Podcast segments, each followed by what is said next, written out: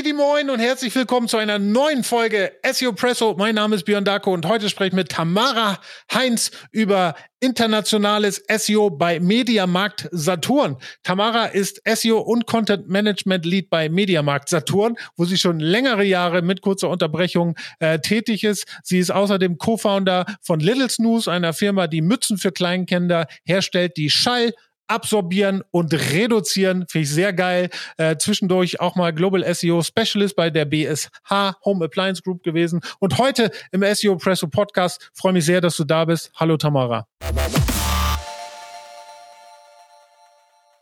Hallo Björn, ich bin ein großer Fan des SEO Presso Podcasts, deswegen mich auch, freue ich mich auch mega, heute mit dabei sein zu können. Ja, es hat lange gedauert, ich musste lange warten, ich musste viel baggern, aber ich habe es geschafft. Bin ja eigentlich auf dich äh, ja, aufmerksam geworden durch äh, Stefan Vorwerk, weil Stefan Vorwerk und ich machen ja ganz oft einen Podcast zu den größten äh, Sichtbarkeitsgewinnern äh, im deutschsprachigen E-Commerce-Raum und da fällt ganz, ganz oft äh, der Name Mediamarkt Saturn und deswegen bin ich auf dich aufmerksam äh, geworden, weil ihr schon ja anscheinend eine gute und äh, erfolgreiche Arbeit beim Mediamarkt Saturn macht. Im Vorgespräch war ich dann doch auch überrascht, äh, mit wie wenig Ressourcen äh, ihr das eigentlich geschafft habt. Also da muss wirklich äh, eine Menge Planungsgeist hinterstecken und die richtigen ähm, Schritte sozusagen. Das wollen wir heute mal ein bisschen aufarbeiten. Ähm, deswegen auch als aller allererste Frage, erklär doch mal bitte, weil es auch so ein bisschen eine Blackbox für alle, glaube ich, ist, äh, wie ihr äh, im SEO aufgestellt seid, strukturell aktuell? An wen reportet ihr? Wie arbeitet ihr?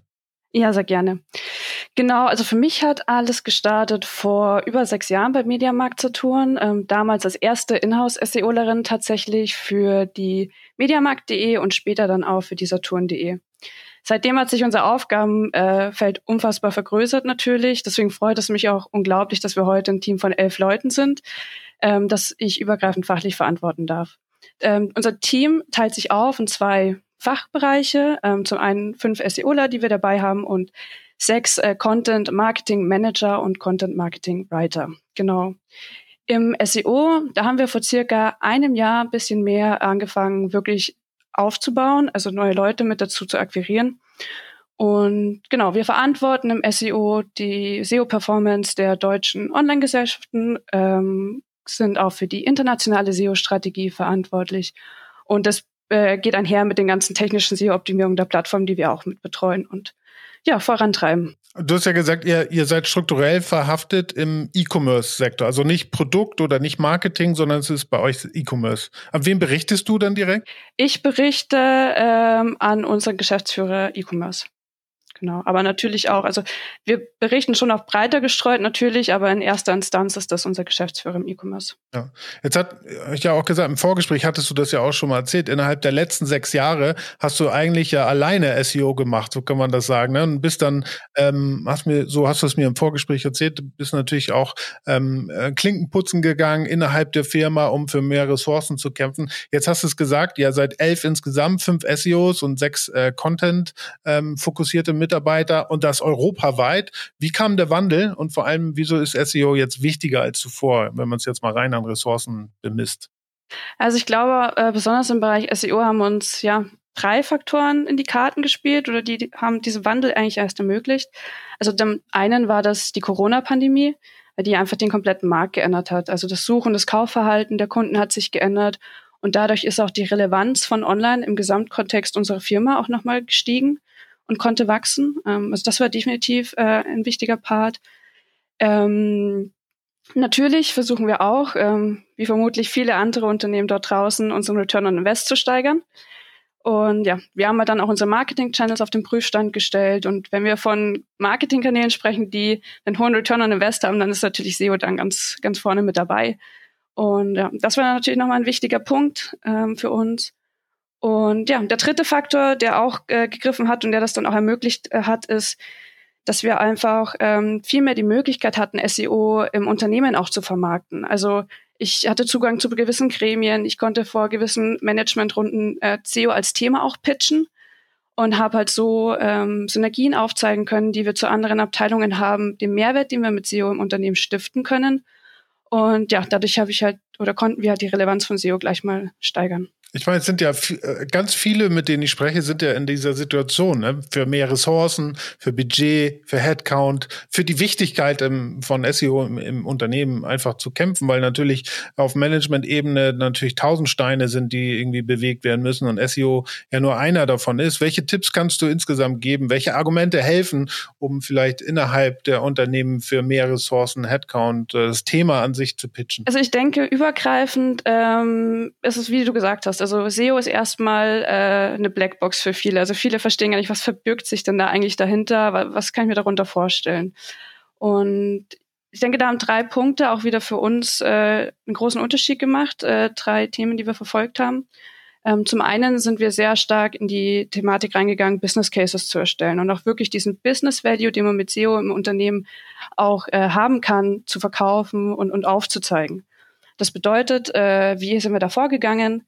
Ähm, wir haben uns angeschaut, welche Traffic und welche Umsatzpotenziale haben wir. Äh, und im Detail ähm, bei Traffic-Potenzialen, also welche Suchvoluminas liegen vor, welche äh, Click-through-Rates können wir erwarten für die Position, die wir anstreben und haben das dann eben berechnet und haben anhand dessen dann weitergerechnet und haben gesagt, okay, mit dem Traffic-Potenzial können wir X Umsatz erwarten, weil wir haben dann uns den Average Order Value angeschaut, da haben uns dann die geschätzte äh, Conversion Rate angeschaut für den organischen Bereich und konnten darauf eben dann die Rückschlüsse auch ziehen, wie wir, äh, wo wir dann auch potenziell landen. Was wir auch gemacht haben, ist, dass wir uns äh, gleichermaßen die Paid-Budgets angeschaut haben, sprich den Gegenwert im Paid-Budget. Also wenn ich X äh, Traffic auch über Paid bekommen möchte, wie viel würde mich das dann auch kosten? Äh, im Vergleich zu dem SEO-Traffic.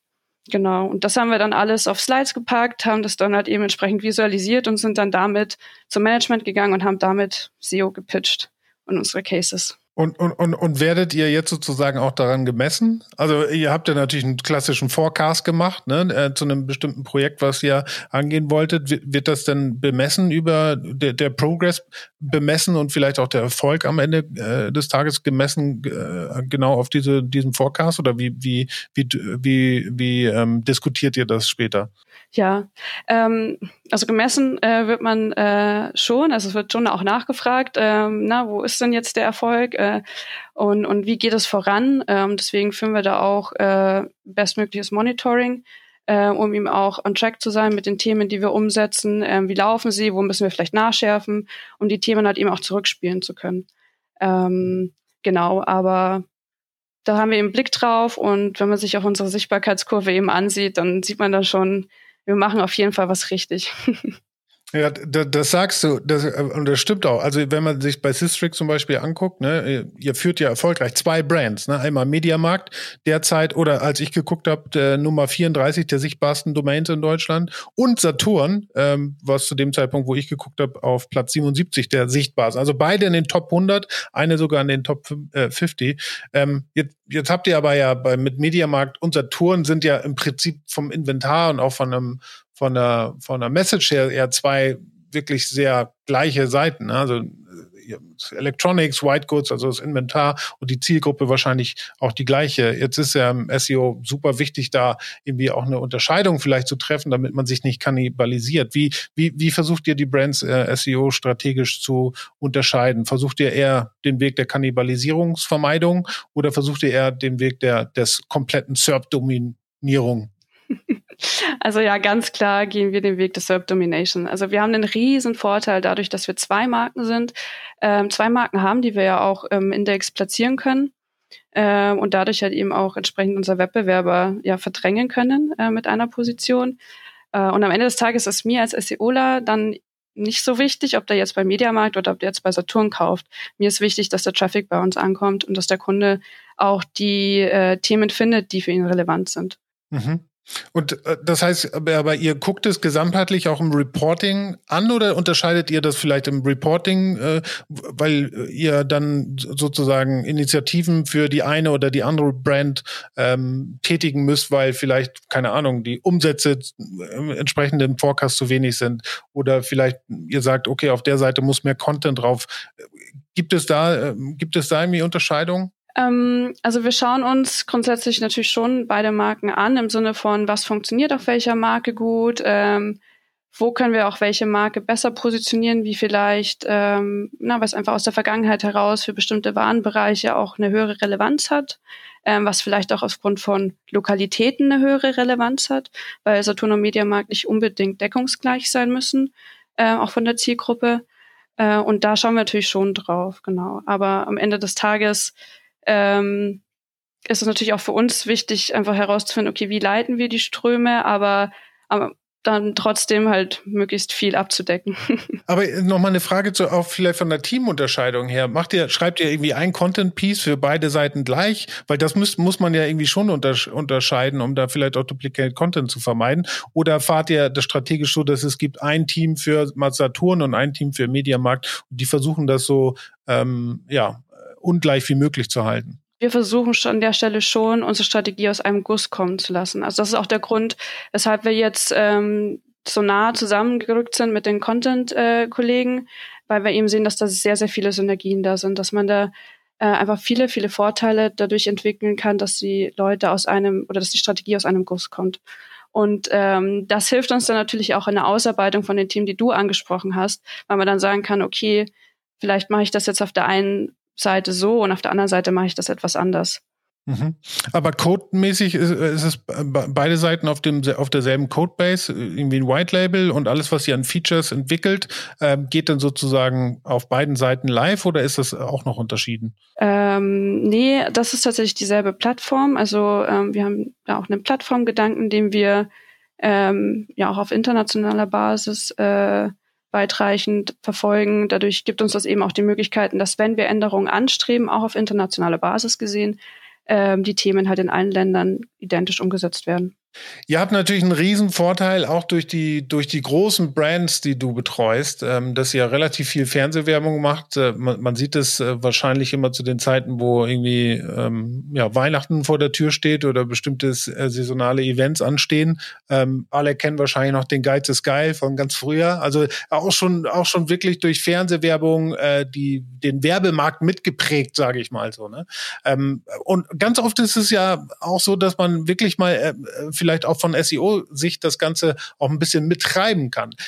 Grundsätzliche Frage mal, seht ihr einen, äh, einen Impact von der Fernsehwerbung auf eure SEO-KPIs? Also generell ist es schon so, dass alle unsere Marketingmaßnahmen natürlich auf eine Gesamtstrategie einzahlen.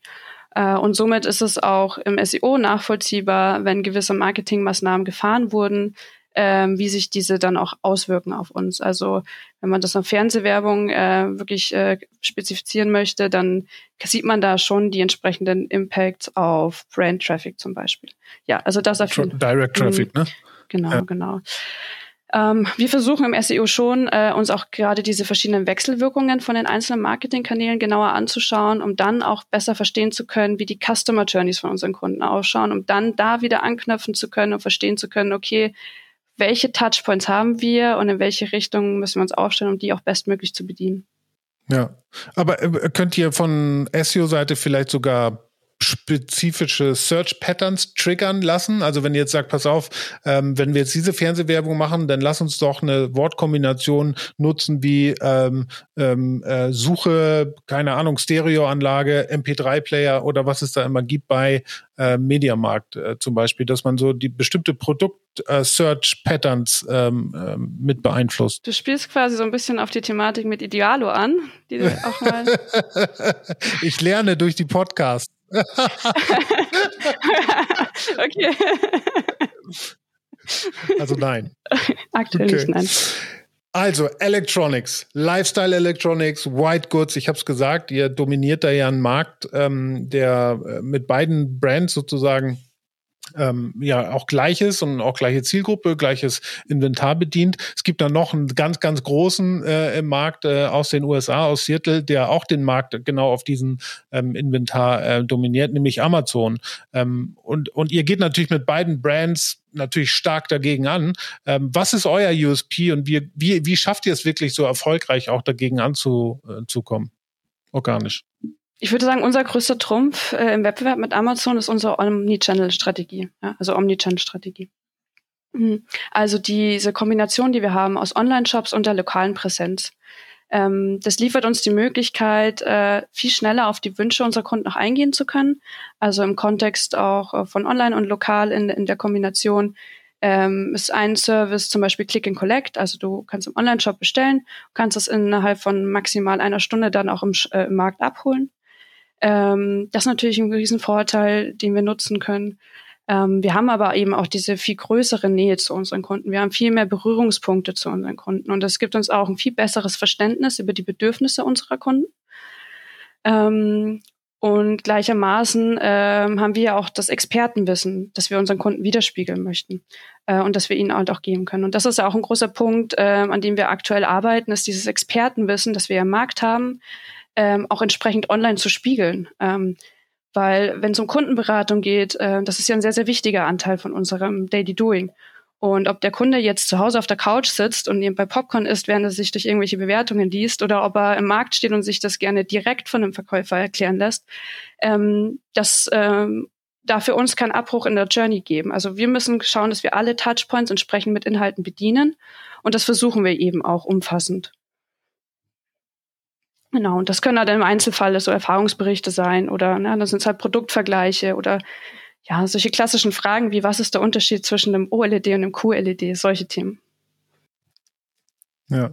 Ja, ich finde, du, du sprichst einen wirklich ganz wichtigen und wunderbaren Punkt an. Und ich bin ja, ich bin Saturn-Kind, äh, weil ich ursprünglich aus Hamburg komme und immer am Hauptbahnhof in den großen Saturn gegangen bin. Und genau das, was du sagst, äh, spielt da wirklich eine große Rolle. Ne? Dieses Expertenwissen. Man steht irgendwie vor einer großen Auswahl an Waschmaschinen und weiß gar nicht, welche sind jetzt die richtige für mich. Und du hast immer jemanden, der ansprechbar ist und auch wirklich Wissen hat und dich bera gut beraten kann, gut beraten kann. Und äh, der, der Simon Icon von Axel Semantix hatte es auch mal in einem Podcast gesagt, dass das für ihn sozusagen die äh, digital, das für ihn sozusagen die, wie hat das genannt, die ähm, der Gradmesser ist für digitalen Handel, ne? dass du das auch in, ins Digitale äh, einbringen kannst. Und wir sprechen über Kategorieseiten, wo man schon darüber spricht, dass sie mehr als Kaufberater auch designt werden, wo genau diese Expertise eine Rolle spielt, aber natürlich auch Content im, im Sinne von Magazinen-Content. Ne? Die, die Baumärkte machen es großartig, finde ich. Wenn alles, was du in irgendeiner Form bauen willst, was da sei es eine Feuerstelle, du willst eine Hecke schneiden, du willst eine Pflanzen, wie muss ich Rosen schneiden und so weiter, da spielen die Bau, Baumärkte eine eine ganz große Rolle von der Content-Seite, um genau diese Expertise auch drauf, äh, zu, äh, drauf zu bauen. Und ihr habt ja auch von der Content-Seite extrem zugelegt. Und mir ist halt aufgefallen, dass ihr viele so Satellitenseiten hattet, so viele Blogs und viele Domains, die ihr jetzt wieder zusammengeführt äh, habt oder gerade dabei seid, äh, stark zusammenzuführen. Und im Vorgespräch hast du mir auch erzählt, dass es halt ein strategischer, auch mit, mit, mit einem Blickwinkel auf EAT äh, sozusagen strategische Entscheidung war, diese ganze Satellitenblocks ähm, zusammenzuführen auf Mediamarkt und Saturn. Was, was hat euch dazu gezwungen? Wie sieht die Strategie aus und warum macht ihr das? Achso, mir ist nur eine Sache gerade im Kopf geblieben, die möchte ich gerne nochmal aufgreifen. Weil es hat mir sehr gefallen, weil du hast gesagt, du bist ein Saturn-Fan. Das finde ich total spannend, weil viele sagen nämlich, ich bin entweder Mediamarkt-Kunde oder ich bin Saturn-Kunde. Weil wir das Thema vorhin hatten mit Kannibalisierung oder Overlap. Das ist nämlich äh, eine Beobachtung, die wir sehr häufig auch äh, machen diese, ich nenne es jetzt mal vorsichtig, Lager oder diese Markentreue, die man halt auch hat, ja. Um auf deine Frage zurückzukommen, ähm, die du gerade gestellt hast. Ähm, wir machen sehr viel im Content-Bereich, genau. Also wir haben halt eben, auch das, was ich vorhin schon gesagt habe, festgestellt, dass wir dieses Expertenwissen ja als Unternehmen sehr stark haben. Also wir haben die Möglichkeit, das, was ein Berater im Markt äh, für den Kunden ähm, leisten kann an Beratungsleistung, auch online zu spiegeln und äh, wir wollen uns eben auch oder wir wollen auch online diesen Expertenstatus zeigen. Also nicht nur, um zu sagen, hey Google, wir sind der Experte dafür, sondern eben auch, um gerade unseren Kunden zu zeigen, hey, egal wo du bist, ähm, du kriegst bei uns immer all die Informationen, die du gerade in der Stelle deiner Customer Journey benötigst. Und genau darauf bauen wir halt äh, gerade hin. Und die ersten Überlegungen dazu, die haben bei uns angefangen, ähm, so ja schon eigentlich vor Corona-Zeiten. Aber wir haben uns überlegt, ähm, welche Rolle spielt Content bei uns oder welche Rolle oder welche Funktion wollen wir auch Ratgeber-Content bei uns auf der Website ausüben lassen? Ähm, spielt das eine Rolle für uns? Und haben uns dabei auch unter anderem Affiliate-Seiten angeschaut und haben halt festgestellt, na ja, die Inhalte, die die dort eigentlich spielen, für die, von denen wir dann auch den Traffic wiederum einkaufen, das ist eigentlich der hoch äh, qualifizierte äh, Traffic, den wir eigentlich bei uns haben wollen. Ähm, und haben uns darüber dann auch überlegt, okay, also eigentlich, das sind die Themen, die auch wir bei uns spielen können, weil wenn die Frage ist, ähm, Unterschied zwischen einem QLED und einem OLED, wie wir es vorher schon hatten, dann ist das ja was, was wir super beantworten können. Und deswegen haben wir dann auch damals uns dazu entschlossen, ähm, den Magazinbereich äh, aufzubauen im Media, äh, bei mediamarkt.de ähm, und haben dann auch das Ganze entwickelt und sind damit Mitte, Ende 2021 live gegangen. Genau, und das lief dann auch eine Zeit lang und im Laufe des letzten Jahres kam dann die Diskussion nochmal auf im Zuge von Turn-On und den externen Content-Plattformen, die wir haben. Wie soll denn mit denen, äh, wie soll es denn mit denen weitergehen? Was haben wir denn mit denen vor und, und welche Rolle sollen die künftig noch in unserem Kosmos spielen? Mm, und bezogen auf die Turn-On haben wir uns dann halt angeschaut, okay, was, welchen Beitrag liefern die Magazinartikel, die wir haben? Welchen Beitrag liefert dieser ich nenne es mal Ratgeber-Content oder äh, ja, Erfahrungsberichte oder was auch immer, äh, you name it, ähm, den wir dort äh, erstellt haben, äh, im Vergleich äh, zu der Turn-On. Und da war für uns halt das Learning, das wir an der Stelle äh, hatten, okay, der Content, den wir auf unserer Webseite haben, hat für uns als Unternehmen und auch für unsere Kunden offensichtlich einen viel höheren Wert. Also der Return on Invest an der Stelle ist einfach viel, viel höher. Und deswegen haben wir uns dann dazu auch entschlossen zu sagen, okay, ähm, wir ziehen die Turn-On jetzt um und, und wir bieten dem Kunden eine viel geradlinigere Customer Journey, weil er eben nicht den Umweg an der Stelle über die Turn-On machen müsste, sondern er kriegt bei uns alles im Shop äh, und kann sich zu allen Informationen, äh, allen Themen Informationen suchen und kann dann, wenn er möchte, auch gleich zu den Produkten weitergehen. Seht ihr, es gibt ja auch ganz viele Diskussionen, die einen sind auf der einen, einen Seite, die anderen auf der anderen Seite, die sagen, ja, eigentlich bringt es gar nichts, so ein Magazin zu haben. Ähm, könnt ihr jetzt sozusagen einen Erfolg bemessen, dadurch, dass ihr jetzt diese Strategie seit 2021 fahrt und jetzt zum Beispiel Turn-On und andere Satellitenblocks äh, zusammenführt und, und mercht? Ist da etwas, was ihr seht, wo ihr sagt, nö, das bringt auf jeden Fall was? Auf jeden Fall. Also ähm, ich äh, stehe da auch total dahinter. Ich sage, ähm, On-Site-Content macht Sinn. Es gibt auch viele positive Beispiele, wo man das auch in anderen Kontexten nachvollziehen kann. Ich denke, der Kontext macht äh, macht stark aus. Also nicht jede Warengruppe, nicht jeder Bereich ähm, bietet sich dafür so an. Aber gerade bei unseren Produkten, also gerade da, wo sehr viel auch Beratung notwendig ist, weil man vielleicht dann nicht versteht, ähm, was jetzt die eine Soundbox kann oder die eine Soundbar und was die andere Soundbar kann. Oder ähm, brauche ich jetzt den Monitor oder den oder zum Gaming vielleicht und doch wieder einen anderen. Ähm, also das sind wirklich ähm, Nuancen teilweise dabei, dass du dir selbst auch im Internet, also du musst dich ja auch reinlesen und du musst dich dazu informieren. Und wenn du dann einen Ansprechpartner hast im Netz, der dir all diese Informationen zusammenträgt und für dich aufbearbeitet und äh, dann vielleicht auch gleich sagt, okay, pass auf, du willst Gaming-Monitore zum Beispiel, hier, das, darauf musst du achten, für den und den Anwendungsbereich und hier findest du dann auch noch die zehn besten, die wir dir anbieten können. Das ist doch äh, aus meiner Perspektive eine schöne Customer Journey, weil ich dann diese, diese, diese ja, Fülle an Informationen schön für mich runterstrukturiert bekommen habe. Ja, 100 Prozent.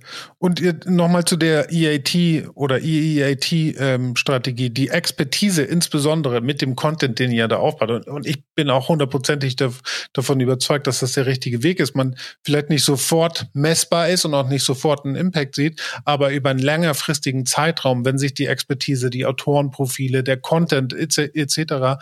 halt äh, weiter aufbaut, man dann wirklich erst ein einen, einen, einen guten Impact sieht. Aber äh, ein Gedanke nur, den ich gerade hatte bei dieser Expertise, und wir hatten es gesagt, Kaufberater, ist man im Markt, hat man sofort einen Experten da, der einen beraten kann und so weiter. Ist, ist da auch die Strategie sozusagen auch Verkäufer ein Expertenprofil aufbauen zu lassen auf den Seiten oder arbeitet ihr mit externen Editoren zusammen in dem Feld, Experten etc.? Also ich kann sagen, wir haben sehr, sehr viele tolle Ideen aktuell äh, im Raum stehen, die wir gern weiter verfolgen wollen äh, oder auch gerade diesen Expertenstatus eben stärker ähm, sichtbar zu machen. Ähm, wir haben super viele Experten für alle möglichen Bereiche. Also das äh, fängt bei den Expertenwissen im Markt eben an, äh, über unsere Services, wo wir auch Kollegen haben, die ähm, darüber erzählen können, wie man zum Beispiel sein Notebook einrichtet, wenn man es, äh, wenn man sich selber ausprobieren möchte oder wie du deinen Drucker irgendwie schnell eingerichtet bekommst. Ähm, und da haben wir natürlich sehr, sehr viel Expertenwissen, das sich auch sehr gut online widerspiegeln lässt, genau.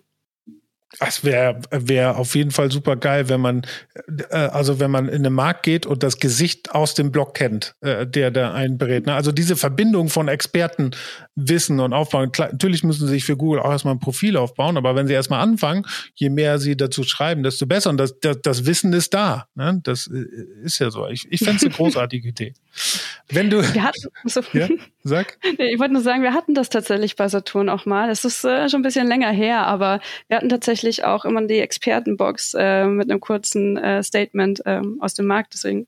Wenn du dir jetzt, ich meine, ihr habt jetzt ja wirklich schon relativ äh, großen Schritt nach vorne gemacht. Wenn man jetzt an sechs Jahre zurückdenkt, wo du es äh, more or less alleine äh, gemanagt hast, jetzt halt international äh, mit einem Team von elf Leuten, fünf SEOs, sechs äh, Content-spezifischen ähm, äh, Menschen zusammenarbeitest. Das heißt, da, da entwickelt sich ja gerade was und da, da, da ist sicherlich noch nicht fertig. Wenn du dir jetzt ein, wirklich das perfekte SEO-Setup für äh, eine Brand wie Media Markt Saturn ausmalen könntest, wie würde das aussehen? Ja, das ist mein Wunsch-Setup hat sehr, sehr viel damit zu tun, auch wie ich äh, SEO im Unternehmenskontext interpretiere tatsächlich.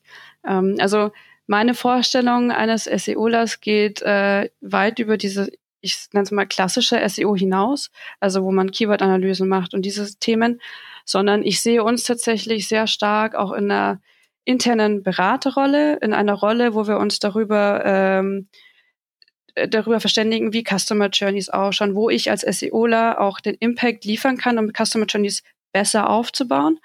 Ähm, also ein Beispiel dazu äh, ist, dass wir auch in, in Termine teilnehmen, wo wir uns ganz klare Gedanken darüber machen, wie ein User Flow ausschauen muss, ähm, wie wir als SEOler dort auch einen Beitrag steuern können, äh, Beitrag leisten können ähm, oder auch ähm, welche Daten wir anderen zur Verfügung stellen können, um genau diese wichtigen Rückschlüsse auch ähm, gut äh, stellen zu können oder machen zu können. Ähm, genau, aber auch ähm, wir machen uns viele Gedanken darüber, welche Zielgruppen haben wir eigentlich, wo sind die Touchpoints unserer Kunden, welche Inhalte benötigt äh, der Kunde zu welcher äh, zu welcher Phase in seiner Customer Journey, was passiert mit meinen Organic-Usern, wenn sie auf der Seite waren. Jetzt habe ich den Traffic da, aber was passiert dann danach? Also wie verhalten sich die äh, Kunden? Warum brechen sie ab? Warum äh, entscheiden sie sich doch dann andere Wege zu gehen? Ähm, und das sind halt alles äh, so übergreifendere Verständnisfragen, äh, mit denen wir uns beschäftigen. Ähm, oder zum Beispiel auch, ähm, wo auch die, die, ja, der Wirkungsbereich von SEO, sag ich mal, endet. Weil es gibt einfach auch Themenbereiche, die kannst du mit SEO nicht anspielen. Da wirst du halt, oder da musst du auch den Kollegen äh, beraten und musst sagen, okay, da bräuchtest du eher einen anderen Marketing-Channel, um da an die Kunden heranzukommen.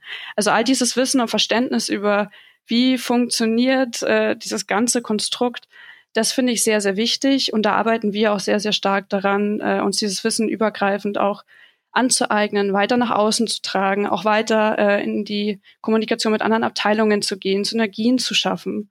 Und deswegen, ähm, ja, find, ich finde, SEO ist so ein Hidden Champion in jedem Unternehmen, weil wir haben so viele Daten zur Verfügung, wir haben so viele Insights über unser Kundenverhalten, über die Kundenbedürfnisse und das wird in vielen Unternehmen noch viel zu wenig genutzt. Also mein Wunsch-Setup äh, ist einfach, dass wir da noch breiter agieren können, noch mehr Synergien schaffen können, noch mit mehr Abteilungen in die Kommunikation gehen können und alle so auf diese Reise mitzunehmen, übergreifend eine bessere Journey, eine bessere Customer Journey für unsere Kunden zu generieren.